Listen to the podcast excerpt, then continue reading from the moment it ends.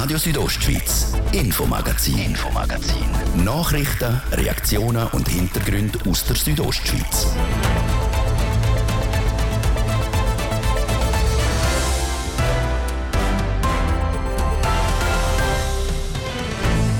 Seit 2017 ist der Fischotter im Kanton heimisch, vor allem im Engadin entlang am ganzen Inn.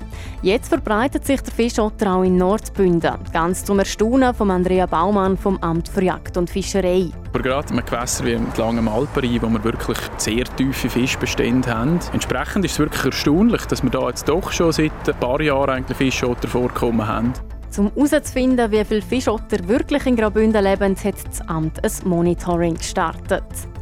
Denn Musik, gute Stimmung und viel Bier Open Air Lumnezia hat das Wochenende für Partystimmung im Bündner Oberland gesorgt. Was da dabei aber häufig vergessen geht, ist der ganze Abfall, der liegen bleibt. Das tut einfach weh und es ist heftig, wenn man sieht, was äh, die Leute liegen lassen eigentlich. Sagt Tanja Kreis. Sie hat sich zum Ziel gesetzt, die Abfallberge am Open Air Lumnezia zu verkleinern.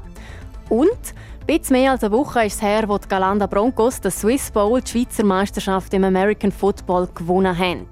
Es war eine ein, ein riesen Party nach dem äh, Spiel im Oberau sagt der Coach der Broncos, der Jeff Buffum.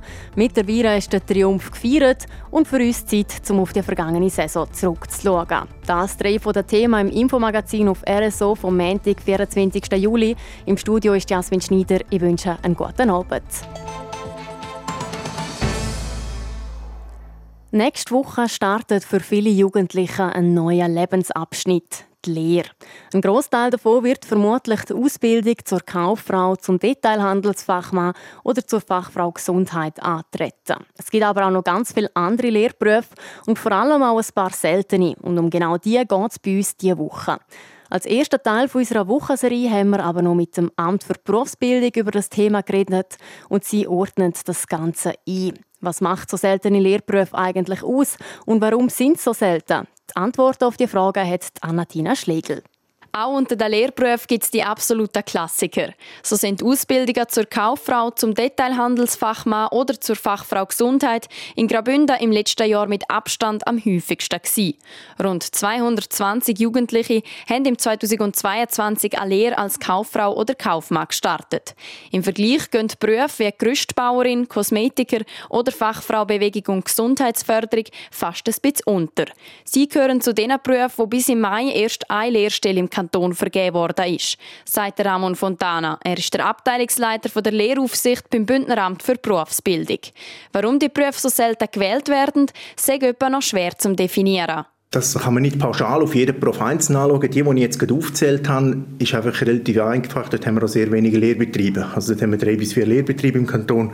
Infolgedessen könnt ihr nicht jedes Jahr eine lernende Person nehmen. Das sind meistens Kleinstbetriebe, wo, entsprechend wenig Leute arbeiten und dann kann man auch nicht mehr Lernende anstellen. Es hätte in so Berufen also auch wenig Betrieb um und so können die auch nicht mehr Lernende ausgebildet werden. Selbst wenn sich zum Beispiel auf Mal mehr Leute für den Lehrberuf Kosmetikerin und Kosmetiker interessieren würden. Massnahmen ergreifen, um so Lehrberufe zu fördern, liegen aber nicht im Bereich vom Amt für Berufsbildung, so der Ramon Fontana.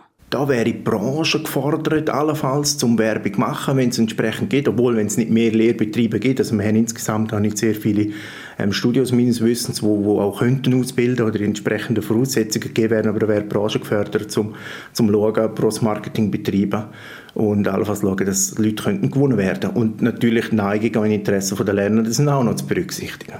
Und die Interessen verändern sich natürlich auch immer wieder, genauso wie das Angebot. Ab und zu entstehen nämlich auch neue Lehrberufe. In diesem Jahr gibt es neu die Entwicklerin, Entwickler Digitales Business.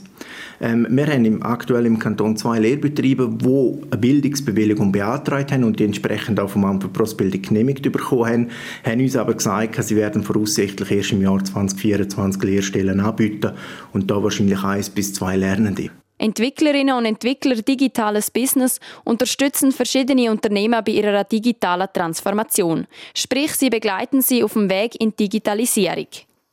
Nach dem kurzen Abstecher gehen wir im nächsten Teil wieder zurück zu den seltenen Lehrberufen. Morgen nehmen wir als erstes den Beruf Winzerin und Winzer ins Visier. Rund 18.000 Leute waren am vergangenen Wochenende in Dechen am Open Air Lumnizia am Festen. Damit die alle mögen haben, durch die Nacht tanzen, hat es Verpflegung gebraucht. Und all diese Foodstände und Bars haben kiloweise Abfall produziert. Um die PET, Alu- und Kartonabfälle nachhaltig zu recyceln, haben die Verantwortlichen vom Open Air Lumnezia zusätzliche Unterstützung ins Boot geholt. Und zwar von der Tanja Kreis von Firma Ensemble. Während am Morgen nach einer langen Nacht auf dem Festivalgelände jeweils noch alles ein bisschen verschlafen war, war sie mit sechs Volontaris schon fleissig. Jeden Morgen ab 9 Uhr haben sie zusammen für mehr Nachhaltigkeit auf dem Festivalgelände gesorgt. Ein Herzensprojekt von Firmenmitgründerin, die sich zur Aufgabe gemacht hat, Veranstaltungen in Graubünden sauberer zu machen. Wir sammeln das ganze Recyclingmaterial, das am Open Air Lumnezia anfällt, zusammen. Wir sind zuständig, dass hinter den Bühnen, hinter den Bars eigentlich das ganze PET, Alumaterial, Restmüll, Karton, dass das eigentlich zusammengesammelt wird und da unser Hauptlager gebracht wird. Das auch vor dem Gelände und bei den Camperparkplätzen. Vor drei Jahren hat Tanja Kreis und ihre Mitgründerin die Firma ins Leben gerufen. Akzeptieren, dass nach jedem Festival Unmengen Tonnen an Zelt, Pavillon und eigentlich recycelbaren Abfällen liegen bleibt, kann sie nämlich nicht. Nein, das kann ich nicht akzeptieren. Das tut einfach weh und es ist heftig, wenn man sieht, was äh, die Leute liegen lassen eigentlich. Tanja Kreis kommt selber aus der Veranstaltungsbranche. Die Zusammenarbeit mit dem Open Air Lumnezia schätzt sie sehr. Die Kulisse da, das Team oder die, das OK, das das organisiert, macht das großartig und ihnen da die Unterstützung geben, um äh, ja, Fokus oder Zeit in das investieren, was sie halt nicht haben, weil sie definitiv sonst schon genug haben. Ja, freut einem und wenn man sieht, was man am Schluss oder wenn man die Menge, die Recyclingmenge sieht, ist mega schön. Dankbarer Job. Um die Abfallberge am Open Air weiter zu vermeiden, sind auf dem Campingplatz Recyclestationen aufgebaut. Zudem haben alle Camperinnen und Camper beim Eingang einen Abfallsack gekriegt. Und ebenfalls für ein sauberes Gelände gesorgt hat die Organisation No Tent Waste, bei der haben Besucherinnen und Besucher ihr Zelt spenden wenn sie es nicht mehr wollen, mit heimnehmen wie viel Abfall schlussendlich hat recycelt werden ist zum jetzigen Zeitpunkt aber nicht bekannt. Jetzt im Juli fließt nicht mehr so viel Schmelzwasser wie noch im Mai oder im Juni. Was für die Fische nicht so gut ist, kommt dafür der Fischotter gelegen. Nicht etwa, weil sie einfacher jagen können, sondern weil sie ihr Revier am liebsten unter Brücken markieren. Und wenn es weniger Wasser fließt, kommen die Fischotter besser dort her. Es läuft aber nicht alles so gut für die Fischotter im Kanton Graubünden. Es berichtet Zarina von Wissafloh. Der Fischotter lebt an Bach oder See. Er ist dunkelbraun bis grau, im Schnitt 9 Kilo schwer und etwa einen Meter lang. In Europa und oder mit der Schweiz hat er lange Zeit als ausgestorben gegolten. Jetzt ist er wieder zurück. Graubünden ist der einzige Kanton, wo der Fischotter von allein wieder ist. Und das aus einem simplen Grund, wie der Andrea Baumann sagt. Er ist Leiter Lebensraum und Artenschutz beim Bündner Amt für Jagd und Fischerei. Die Art hat sich eigentlich nur in gewissen Restpopulationen in Österreich können heben und sich ab dem Millennium dann von dort her auch wieder ausbreiten. Und das ist Einzugsgebiet vom Inn, also die Tiere auf der Ausbreitung ziehen den Gewässerläufen nach. Und so ist es nichts anderes als plausibel gewesen, dass die Art im Engadin früher oder später zuerst auftaucht. Neben Engadin gibt es Fischotter aber auch in der Surselva und am Vorder- und Alpari. Der erste Otter hat man in Graubünden vor sechs Jahren feststellen. So richtig zurück ist der Fischotter aber noch nicht. Laut der roten Liste der geförderten Schweizer Arten ist er immer noch vom Aussterben bedroht. Auch der Fischbestand geht immer weiter zurück, die Hauptnahrungsquelle vom Fischotter. Und das erschwert es den Tier, sich auszubreiten. Das Leben als Fischotter stelle ich mir grundsätzlich hart vor, aber gerade wie mit Gewässern wie entlang am Alpenrhein, wo wir wirklich sehr tiefe Fischbestände haben. Auch am Vorderrhein haben wir ja wirklich tiefe Fangzahlen. Entsprechend ist es wirklich erstaunlich, dass wir da jetzt doch schon seit ein paar Jahren eigentlich Fischotter vorkommen haben. Wegen der tiefen Fischbestände ist unklar, wie sich die Population vom Fischotter in Graubünden entwickelt. Zum Feststellen, wie viel es von ihnen nebeneinander gibt, greifen Andrea Baumann und sein Team auf eine besondere Methode zurück. Sie schauen, ob sie Fischottercode finden. Dafür überprüfen sie regelmäßig die Revier der kleinen Raubtiere. Beim Fischotter ist es so, das ist eine territoriale Wildart. Also sie markiert auch sehr häufig ihr Territorium. Und die Markierungen setzt sie sehr gerne auch unter so Brücken ab. Also das sind so höhlenartige Brücken, relativ nieder. Sie brauchen das Ufer, wo sie unter der Brücke aussteigen können, wo es möglichst keine Vegetation hat. Und wenn dann dort so markante Steine sind, das ist dort, wo der Fischotter dann seine Kot absetzt. Darum hat das Amt alle in Frage kommenden Brücken im Kanton erfasst. All halb Jahr gehen sie dort schauen, ob sie Fischotterkot finden. Wenn nicht, schauen Andrea Baumann und sein Team einfach zu einem späteren Zeitpunkt nochmal nach. Was für eine Auswirkung die noch junge Fischotterpopulation hier im Kanton hat, das kann man momentan noch nicht sagen.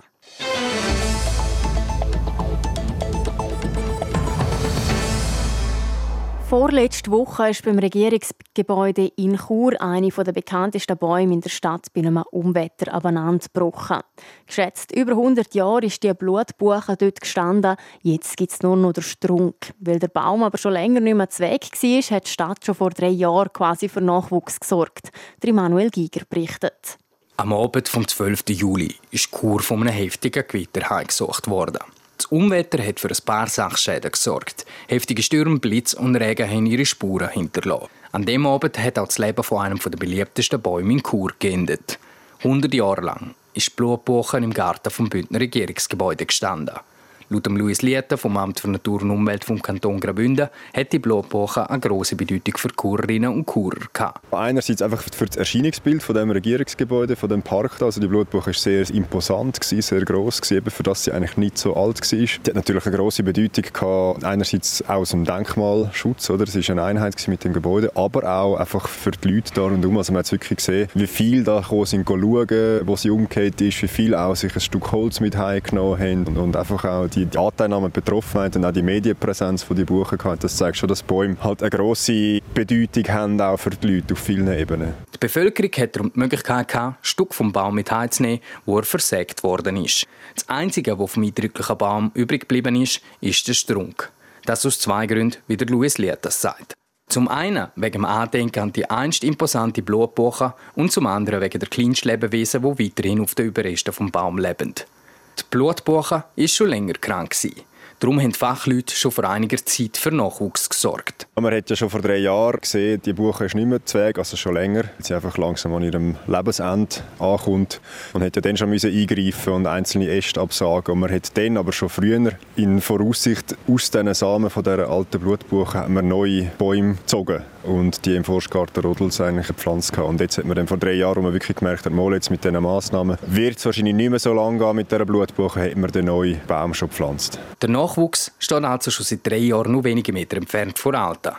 Bis die klein, aber auch so imposant erscheinen wird wie die alt, braucht es aber noch ein paar Jahre. Sicher noch einige Jahrzehnte, bis sie langsam wieder so ein eine stattliche Größe erreicht hat. Aber ja, ich sage jetzt mal 50 bis 100 Jahre, bis sie wieder so ist wie die alte Buche. Also das wird jetzt noch ein Zeitchen gehen. Weil die neue Blutbuche keine Konkurrenz von anderen Bäumen hat, sollte sie aber schneller wachsen als ein Buchen im Wald. Trotzdem geht es noch ein ganzes Weile, bis sie so majestätisch sein wird wie die vorherige. Für die neue Blutbuche gibt es weder einen Plan, wie lange sie stehen bleiben sollte, noch spezielle Sicherheitsvorkehrungen.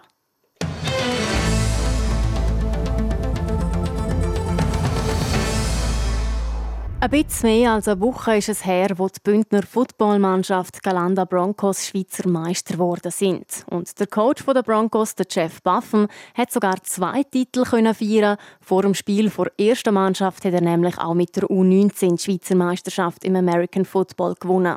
Der Livio Biondini hat mit dem Amerikaner auf die Saison zurückgeschaut.